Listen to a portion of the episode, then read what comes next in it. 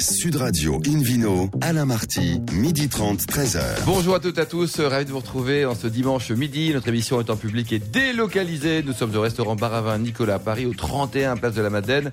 Je rappelle que vous écoutez Invino Sud Radio dans la capitale sur 99.9. Aujourd'hui, un menu qui prêche, comme d'habitude, la consommation modérée et responsable avec l'appellation Vouvray. Le sectarisme dans le vin, bah, ça existe. Le légume du jour avec le vigneron du jour et puis toujours le vino quiz pour gagner plein de cadeaux en jouant sur invino-radio.fm. À mes côtés, Hélène Pio, Claire Brachet, Philippe Forbach et David Cobol. La parité parfaite. Bonjour à tous les quatre. Bonjour. Bonjour. Hélène, vous qui êtes euh, journaliste au magazine Régal, direction la Provence aujourd'hui avec une charmante invitée. Une invitée qui sont le teint, le Marcel Pagnol et la farigoulette. Bonjour Karine Valentin. Bonjour Hélène. Vous venez nous parler aujourd'hui du château des Garcinières. Oui, le château des Garcinières, c'est ma propriété familiale. On est là depuis trois générations. Donc j'ai deux casquettes. Moi, je suis à la fois vigneronne et aussi journaliste spécialisée en vin. Donc euh, aujourd'hui, c'est donc effectivement vous êtes Madame Vin euh, pour cuisiner vin de France euh, depuis déjà un certain 25 temps. ans, 25 ans. Euh, on a commencé notre carrière ensemble, alors on peut en parler, c'est pas un problème. Euh, mais mais on a plutôt envie de soleil aujourd'hui. Alors parlez-nous plutôt donc de vos 20 hectares, c'est ça, de vignes classées? Alors on a 17 hectares aujourd'hui en plantation, on a 70 hectares à 12 km de Saint-Tropez, donc une propriété tout en coteaux, à la jonction entre l'influence de la vallée des morts et l'influence méditerranéenne de la mer qui arrive euh, du golfe de Saint-Tropez. Un terroir de schiste magnifique et on fait du rosé comme beaucoup en Provence. Que du rosé mais aussi du blanc du rouge Non, on fait 80% de rosé, Ah, quand même, 10% de blanc et 20% de rouge. Et Attends, année- ça fait- là, ça fait 110%. Alors, Oui, comment on- est à 110, 80% de rosé. 80, 90 et 10. Non, Voilà. 90 ouais, et 10. 90 et 10. Ça, c'est bon. Ouais. Je suis un peu troublée parce que cette année, on n'a pas fait de rouge. Ah, d'accord. Compte tenu de la sécheresse, Oui, on a eu ça. des problèmes énormes de sécheresse, donc on a concentré notre rosé, on n'a pas fait du tout de rouge. Donc c'est pour ça, on ne sait plus trop au niveau des pourcentages. Je comprends.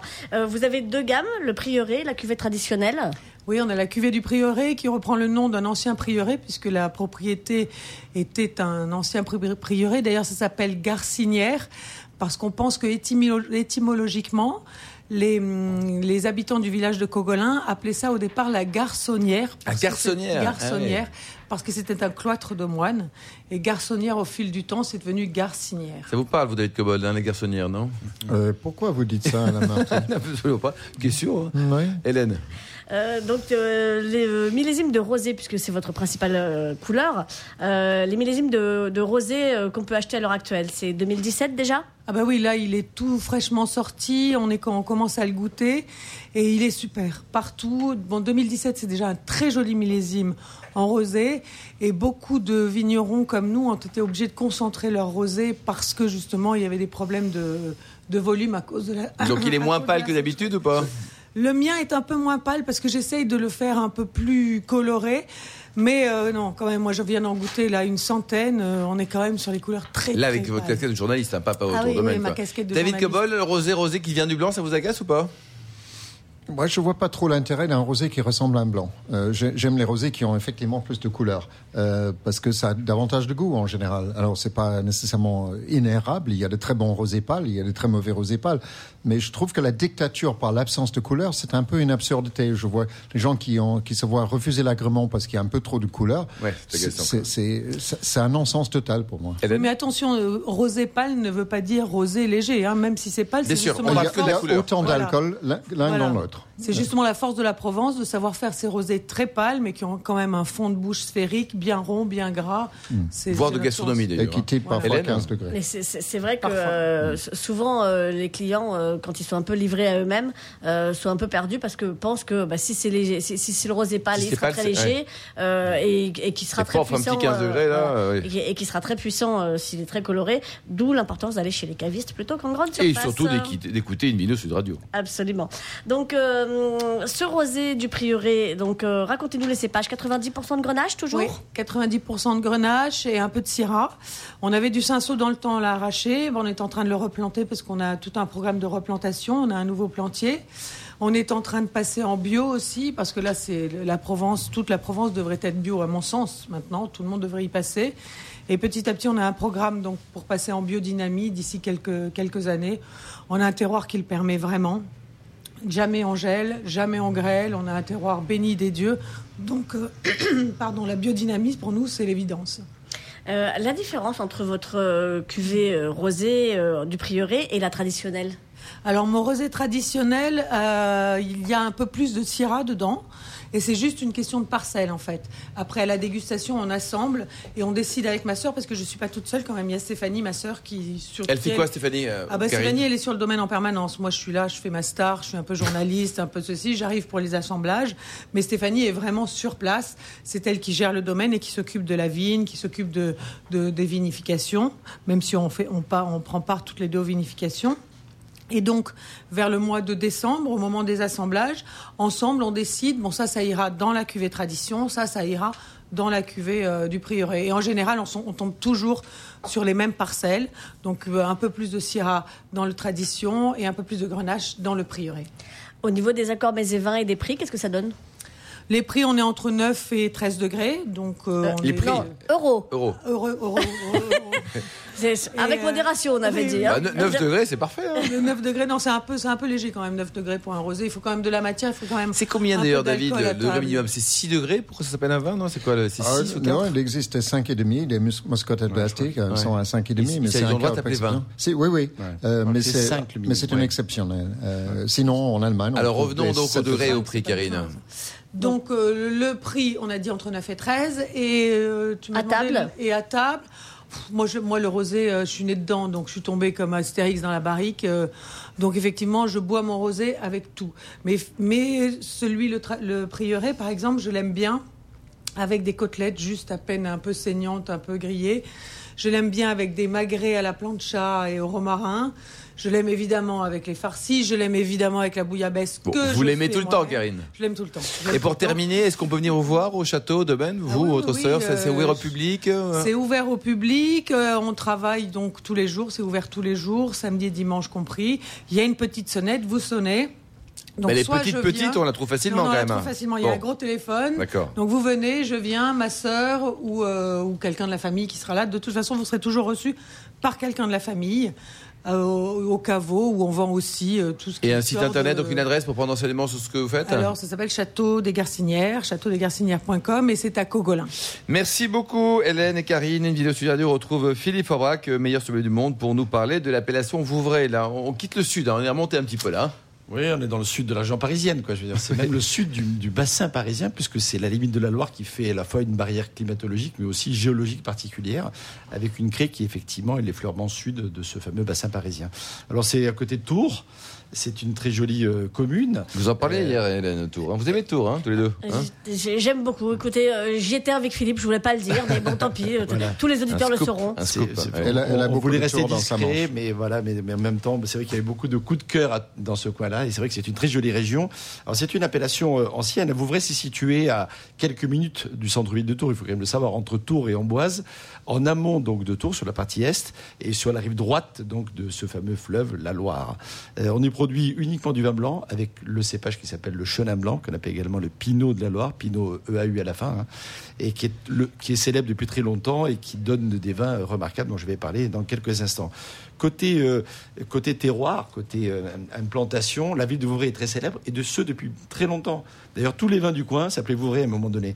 Les vins de Montluy en face, les vins d'Amboise, les vins de Chenonceau, les vins de, qui, qui étaient à plusieurs, des fois dizaines de kilomètres de la ville de Vouvray, parce que c'était, euh, c'était un bourg célèbre, parce que c'était juste à proximité de Tours, parce que les bateaux pouvaient s'y arrêter Loire, donc c'était un port qui permettait de faire du commerce, et donc euh, du coup tous les vins qui venaient et qui étaient vendus par Vouvray et s'appelaient Vouvray.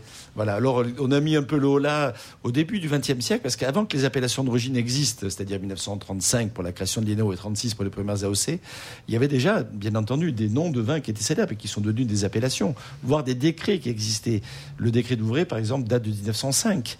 Alors il a été ensuite entériné, remodelé par euh, les lois de 1927 et ensuite 1929, entériné dès le début des appellations contrôlées dans les années 30. Mais aujourd'hui, l'appellation est, alors c'est quand même pas une petite appellation, ça fait 2000 hectares, hein, mais elle était nettement plus euh, large avant avec des, profils de, de, vin assez différents.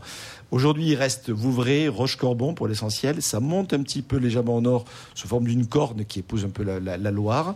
Euh, et l'essentiel de l'appellation, pour pas dire la quasi-totalité, c'est euh, les coteaux et le plateau qui s'appelle Vouvray.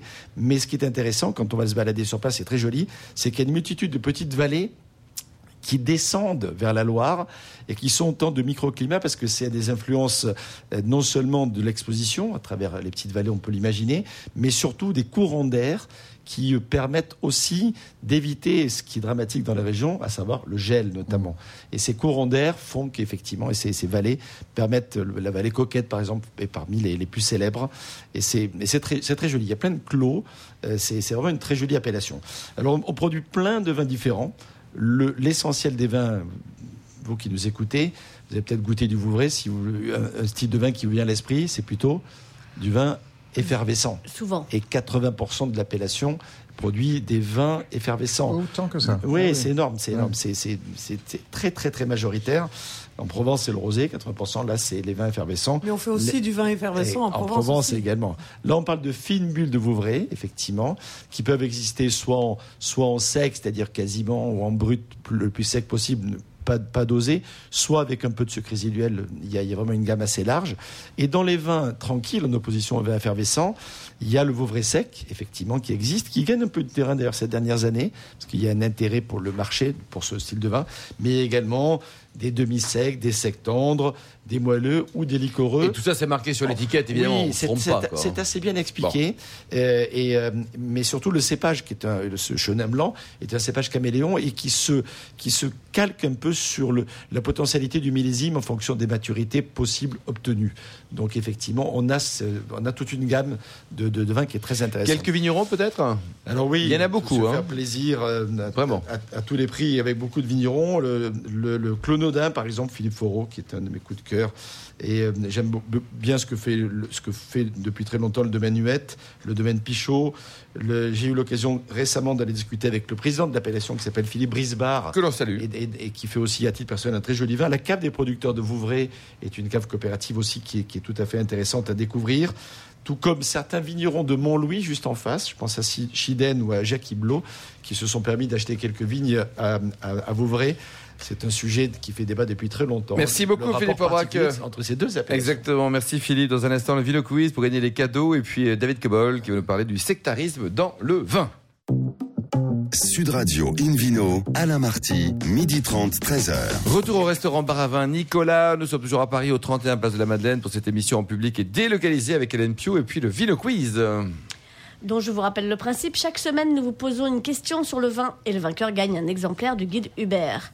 Voici la question de ce week-end. À l'occasion de la deuxième édition de Champagne Testing qui se déroulait hier à l'hôtel Salomon de Rothschild à Paris, combien de maisons de champagne, vignerons et coopératives étaient réunies pour cet événement? Réponse A 20, B 35 ou C 50. Pour répondre et gagner un exemplaire de Guy Hubert, rendez-vous toute la semaine sur le site invinoradio.fm, rubrique Vino Quiz, et nous tirerons le gagnant au sort parmi les bonnes réponses. Merci beaucoup Hélène. Invino sur Radio retrouve David Cobold, le cofondateur de l'Académie du vin de Paris, pour nous parler du sectarisme dans le vin. Pourtant, vous êtes un garçon ouvert, vous n'êtes pas du tout euh, sectaire, euh, fermé, vous êtes, vous êtes plus du tout anglais, quoi. vous êtes normal maintenant. Je sais pas, mais, mais je vais plutôt faire un plaidoyer pour, euh, pour l'absence de sectarisme, justement. J'aimerais mieux qu'on soit un peu plus ouvert, un peu plus créatif, un peu plus rassembleur dans le, dans le monde du vin, puisque le monde du vin a ses opposants en France. Euh, il a ses difficultés à l'export et je rappelle quand même que le marché du vin en France est en déclin, comme dans tous les pays du sud de l'Europe, si on peut qualifier la France comme un pays du sud de l'Europe, et que l'avenir est plutôt à l'export. Et si on réunit pas les forces de l'ensemble de la France viticole pour l'export, ben on va continuer à perdre des parts de marché comme on le fait depuis des années face aux Italiens, aux Chiliens, aux Australiens, aux, Espagnols qui, eux, sont extrêmement agressifs sur le marché de l'export parce que leur marché domestique a décliné beaucoup plus fortement que le nôtre. Alors, cette histoire de sectarisme, Qu'est-ce que je veux, je veux dire là-dessus? Je commence à constater que de plus en plus euh, de magasins, euh, de salons, euh, parfois de restaurants, scindent les vins non pas par leur goût, non pas par leur origine, mais par le fait qu'ils soient bio, biodynamie, raisonné, ceci, cela, végan, pourquoi pas. Euh, or que pour moi, c'est pas le problème. Euh, je souhaite goûter les vins pour leur mérite intrinsèque, euh, sans savoir comment ils sont faits. Je vous donne un exemple, Alain Marty. Là, l'autre jour, il y avait un salon de dégustation, comme il y en a souvent à Paris, euh, heureusement pour nous, parce que ça nous permet de travailler et de, et de, découvrir et d'apprendre. Euh, et une personne derrière la table, et ça m'est arrivé maintes fois, en me versant le vin, et avant que je ne le goûte, nous sommes en biodynamie. J'ai été obligé de rétorquer, mais j'en ai rien à faire. Dites-le moi après, si je vous pose la Oui, question. si je pose la question, C'est une, quoi. c'est une information, euh, si je veux creuser la question. Laissez-moi goûter. N'essayez pas de m'influencer. Encore un copain, David hein? Oui, mais, mais j'en ai assez de ça. C'est-à-dire que c'est pas pertinent pour moi de savoir. Alors, ça peut être pertinent après, si je veux écrire un article et d'écrire, ok, c'est la méthode de culture, c'est important. Et je respecte tout à fait le choix de chacun de choisir la méthode de culture qu'il ou elle souhaite. Mais je ne veux pas avoir une étiquette argument marketing euh, euh, asséné avec force en disant puisque je suis en biodynamie, vous devez l'aimer beaucoup plus. Euh, je trouve ça absurde. Donc il y a un sectarisme qui se crée et je vois même des salons qui excluent les vins qui sont pas bio ou biodynamiques. Oui, mais si c'est leur thème, une- si c'est c'est une- leur thème, c'est Non. parfaitement légitime. Non, c'est pas légitime. On peut faire un moi. salon des vêtements Moi, bleus. je si ne mettrai jamais les pieds dans ces salons-là. Jamais. Euh, si tous les vins sont ensemble, si je peux goûter tous les vins bio et pas bio, je m'en fous complètement. Euh, mais je veux les goûter ensemble et je refuse d'aller dans des choses sectaires. Donc, je trouve que séparer déjà le vin, c'est assez compliqué. Il y a beaucoup trop d'appellations. Ça, c'est un autre bataille que je- que j'aimerais bien tenir. Euh, il faut diviser le nombre d'appellations par deux. Hein, désolé Philippe. Euh, il y a beaucoup trop de, il y a énormément de cépages. Ça, c'est la, la diversité et c'est bien. Mais ensuite, rajouter une couche avec des labels euh, plus ou moins autorisés, euh, je ne vois pas trop l'intérêt de ça pour le consommateur. C'est-à-dire que on va dire parce que c'est bio, c'est bon. Hein, c'est d'ailleurs le titre d'une chaîne de magasins. Non, c'est pas beau parce que c'est bio, c'est pas mauvais parce que c'est pas bio. Et maintenant, on rajoute une autre couche avec les vins dites nature, qui est une autre aberration totale. Alors tout ça, ça, ça m'énerve copieusement et je trouve qu'on devrait simplement goûter par le goût et ensuite faire ses choix en fonction, ok, j'ai deux vins que j'aime. Puisque j'ai une tendance plutôt écolo, je vais prendre le bio parce que j'estime que c'est meilleur pour moi ou pour la terre. Mais je défends tout de même euh, un travail très soigneux de la terre, un travail extrêmement protectionniste de l'écologie, mais l'affaire est beaucoup plus complexe que simplement coller des labels sectaires dessus. Alors, on va peut-être réagir avant de laisser la parole à, Claire au propos de, de David. Karine, vous en pensez quoi, Karine Valentin? Moi, je suis pas du tout d'accord avec David, comme d'habitude. Il est anglais, je suis française, et nous n'avons pas les mêmes goûts en matière de rugby. Mais bon, c'est pas grave. Moi, je pense qu'effectivement, le bio a été une mode il y a quelques années. Aujourd'hui, c'est une réalité, et aujourd'hui, on est obligé de passer en bio. Le vignoble. Huit- entier doit 8% du vignoble, bio. 8% du vignoble, pourra pas faut pas exagérer. Claire, vous en ne pensez quoi, pas Claire. Alors vous, euh, bon, Alors, je suis un peu d'accord. euh, avec qui la- avec Karine ou David avec David. Vous êtes la- d'accord avec David Oui, Cavol je- Les extrêmes, ça tire, c'est parfait. Je, je trouve que quelquefois, on arrive à une profusion effectivement de labels. Euh, voire même dans la biodynamie, il y en a deux différents qui existent. Euh, euh, ça peut être assez perturbant pour, la, pour les consommateurs et les consommatrices pour arriver à s'y retrouver. Après, des, des salons spécifiques, ça, je suis pas heurtée. Mais Ah bah l'histoire des vêtements bleus dont parlait Hélène, pourquoi le pas cumul des petits macarons sur les bouteilles, c'est vrai que ça peut être. Hélène Pio, Bah, vous êtes euh, d'accord ou pas avec David Non, pas tellement, parce Vous êtes que. plutôt Karine Valentin compatible, vous Moi, je pense que euh, on a le droit d'avoir envie d'un vin biodynamique ou d'un vin biologique selon ses sensibilités, ses envies, et puis qu'à l'intérieur de ça, on choisit euh, un blanc, un rouge, quelque chose de bon, quelque chose de pas bon, parce qu'il y en a aussi. Voilà, mais on, on- on a le droit d'avoir cette entrée-là aussi. Bon, Mais, vous, mais l'avez- vous l'avez sur l'étiquette. pour l'instant, il y a C'est- 2-1 c'est- contre David. Je suis pas contre le, je suis pas contre l'étiquette. C'est-à-dire qu'il y y a des logos qui identifient ces vins. Ça, c'est tout à fait normal. Mais quand on commence à faire des zones exclusives et on bannit les autres, et ça arrive, il y a Oui, des magasins ça- ça qui font ça. de- ouais. Et alors, ça va beaucoup trop loin. Philippe, euh, 2-1 pour David, vous qui adorez le foot et supportez Marseille. Moi, je vais faire une réponse euh, à la Forbrac. Donc, euh, voilà. Non, je- moi, j'essaie de goûter sans, sans être influencé par effectivement euh, le- la, la- méthode. La Ça sent le score qui va rester à 2-1, je sais pas pourquoi. Non, mais voilà, donc euh, je, je goûte. Et si après je découvre, enfin je découvre, je, je m'intéresse bien entendu à la façon dont c'est fait. Bah oui, Et si c'est bio, si c'est en biodynamie, si etc. c'est bio, c'est bon. Je trouve que c'est- ça- ça- ça- j'ai- il y a un côté un peu rassurant parce que les clients demandent ça. Aujourd'hui, il ne faut pas oublier que moi, je suis, je suis restaurateur. Les clients nous interpellent par rapport à ça. Ils disent c'est bien ce que vous nous faites goûter, c'est bon, mais comment c'est fait quoi? Alors qu'avant, les gens ne posaient pas la question. Bah, vous mettez le les gens ne sur le- posaient sur pas la question. La carte. Aujourd'hui, les gens réclament, donc il nous faut, nous, non seulement qu'on on, on- on sache, euh, et bien entendu, et choisir si ça nous plaît, mais aussi comment c'est fait, parce qu'il y a une vraie demande du Bon, allez, moi je vote pour David, ça fait 2-2. Allez, euh, on y va, donc euh, égalité. Euh, Invino Sud Radio, on retrouve Claire, Claire Brachet, auteur de ce guide Brachet. Euh, il parle de quoi votre guide d'ailleurs? Il parle des vins, Des vins quoi? des vins sans intrants d'origine animale et qu'on appelle éventuellement vegan. Vegan, quoi, directement. Alors aujourd'hui, on parle d'un sujet qui est vachement sympa, surtout quand on va aux toilettes, les, les asperges. Voilà, tout à fait. J'ai pensé à, à l'ambiance euh, après le repas, mais surtout plus prosaïquement, c'est le retour du printemps. Euh, pour autant, les légumes, il faudra encore attendre un petit peu de progresser dans, au mois d'avril pour vraiment voir tous les légumes printaniers arriver. Fort heureusement, l'asperge verte arrive et on, va, on peut retrouver un peu de couleur sur les étals. Euh, alors, je plaide coupable, hein, j'oublie toujours les autres. J'oublie toujours la blanche et la violette. Je viens du sud, je ne connais essentiellement que l'asperge verte. Euh, le blanc et le violet, c'est un peu une chose étrange que mangent les gens du nord. Le nord commençant à Avignon, on est bien d'accord. Donc, je vais rester concentrée sur l'asperge verte. D'ailleurs, historiquement, depuis des millénaires, l'asperge était verte. Euh, jusqu'au 15e siècle, en fait, où là, un peu par hasard, on a découvert qu'en la butant, bon, rien, personne n'a été maltraité, aucune Ah oui. asperge euh, n'a subi de, de mauvais traitements, euh, en voulant la protéger un petit peu des intempéries, on s'est rendu compte que ça bloquait le soleil et que du coup, ça la faisait changer de couleur. D'accord. Donc ça vient de là les différentes, euh, les différentes couleurs d'asperges et de saveur aussi, parce que la blanche est beaucoup plus douce et la verte a un goût végétal beaucoup plus marqué. Mais Claire, excusez-moi, mais la violette était aussi naturelle. Là, il n'y a pas de. Oui, mais elle a juste la- petite tête qui dépasse, alors que la blanche, elle est vraiment sous la terre. Et la violette, voyons. vous n'êtes pas de docteur en asperges, vous? Mais non, Voilà, non, mais, c'est mais- juste une mais question la de- violette, on le trouve beaucoup en Italie, par exemple. Euh, Oui, ouais. mais c'est vraiment, euh, c'est juste euh, la- la- le, fait qu'on laisse un petit peu dépasser, qu'on la laisse un tout petit peu bronzer. Bon, allez, on Voilà. reste sur les martiens, hein, on parle de la verte. Voilà, on va rester sur la verte. Euh, en France, elle a commencé à être cultivée au XVe siècle.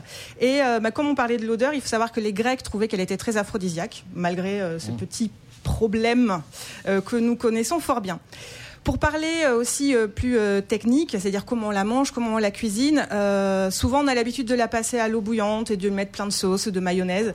C'est toujours très dommage, on a quelque chose d'un peu flasque. Euh, il faut pas hésiter, surtout les vertes qui sont fraîches et fines, à les essayer crues, euh, voire poêlées. Oui. Crues en, en lamelles avec un couteau économe, vous pouvez la passer en, en salade dans ces cas-là avec un petit peu d'huile de noisette. Sinon, on a l'incontournable risotto aux asperges, C'est auquel, bon, on, quand voilà, même. auquel on peut agrémenter des petits pois dès qu'ils vont arriver. Donc on attend fin avril, début mai pour les petits pois. Euh, et là, on va pouvoir partir sur un sauvignon blanc, tout bêtement. Ça va faire un petit plaisir euh, bien agréable. Et on peut tenter aussi euh, l'asperge rôtie à l'ail, qu'on peut servir avec euh, des frites de polenta, par exemple. Et là, on va pouvoir aller sur du vin rouge et du cabernet franc. Euh, D'ailleurs, je vais en profiter du coup pour faire la transition Mais directement bien sûr, on parle avec de vin, vin. quoi. Bien sûr. Et on retourne euh, sur le- les bords de la Loire hein, pour pas perdre les, les, les Très à la mode de en la ce moment, journée. hein. Voilà, c'est- le printemps. c'est Printemps, on a envie d'aller dans la Loire. on a envie de voir la, la nature, la Loire, etc. Donc moi, je vais vous parler de Loïc Mahé, qui est un vigneron que j'ai euh, une de mes dernières découvertes de, de 2017, euh, qui est à quelques kilomètres d'Angers.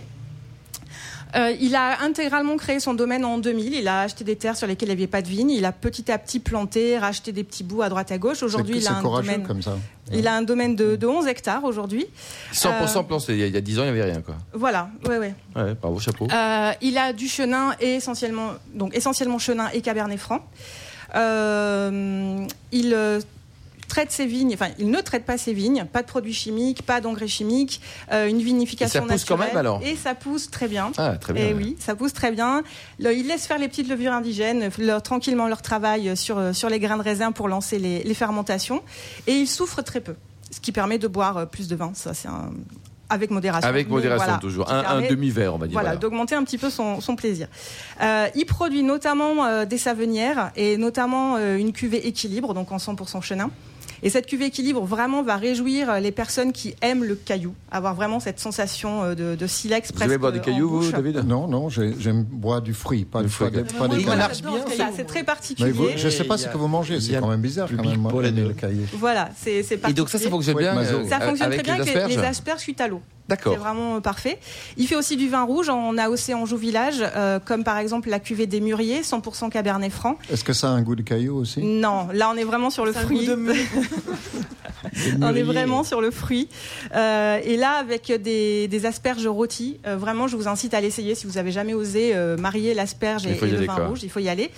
Petite dernière particularité, il propose aussi Loïc Mahé des vins hors appellation, donc en vin de France, parce que il, s- il aime suivre son envie. Et il vous propose juste un vin rouge moelleux, Cabernet Franc, Cabernet Sauvignon, avec du chocolat. C'est à tomber. Le plaisir. Merci beaucoup, Claire Brachet. Merci également vous, Hélène Pio, Karine Valentin, David Cobol et Philippe Aubrac. Fin de ce numéro d'Invino Sud Radio. Pour en savoir plus, rendez-vous sur le site euh, sudradio.fr ou invinoradio.fm. On se retrouve samedi prochain, samedi à 12h30 pour une nouvelle émission, toujours en public et délocalisée au restaurant Baravin Nicolas à Paris, au 31 Place de la Madeleine. D'ici là, excellent déjeuner. Restez fidèles à Sud Radio et surtout respectez la plus grande des modérations.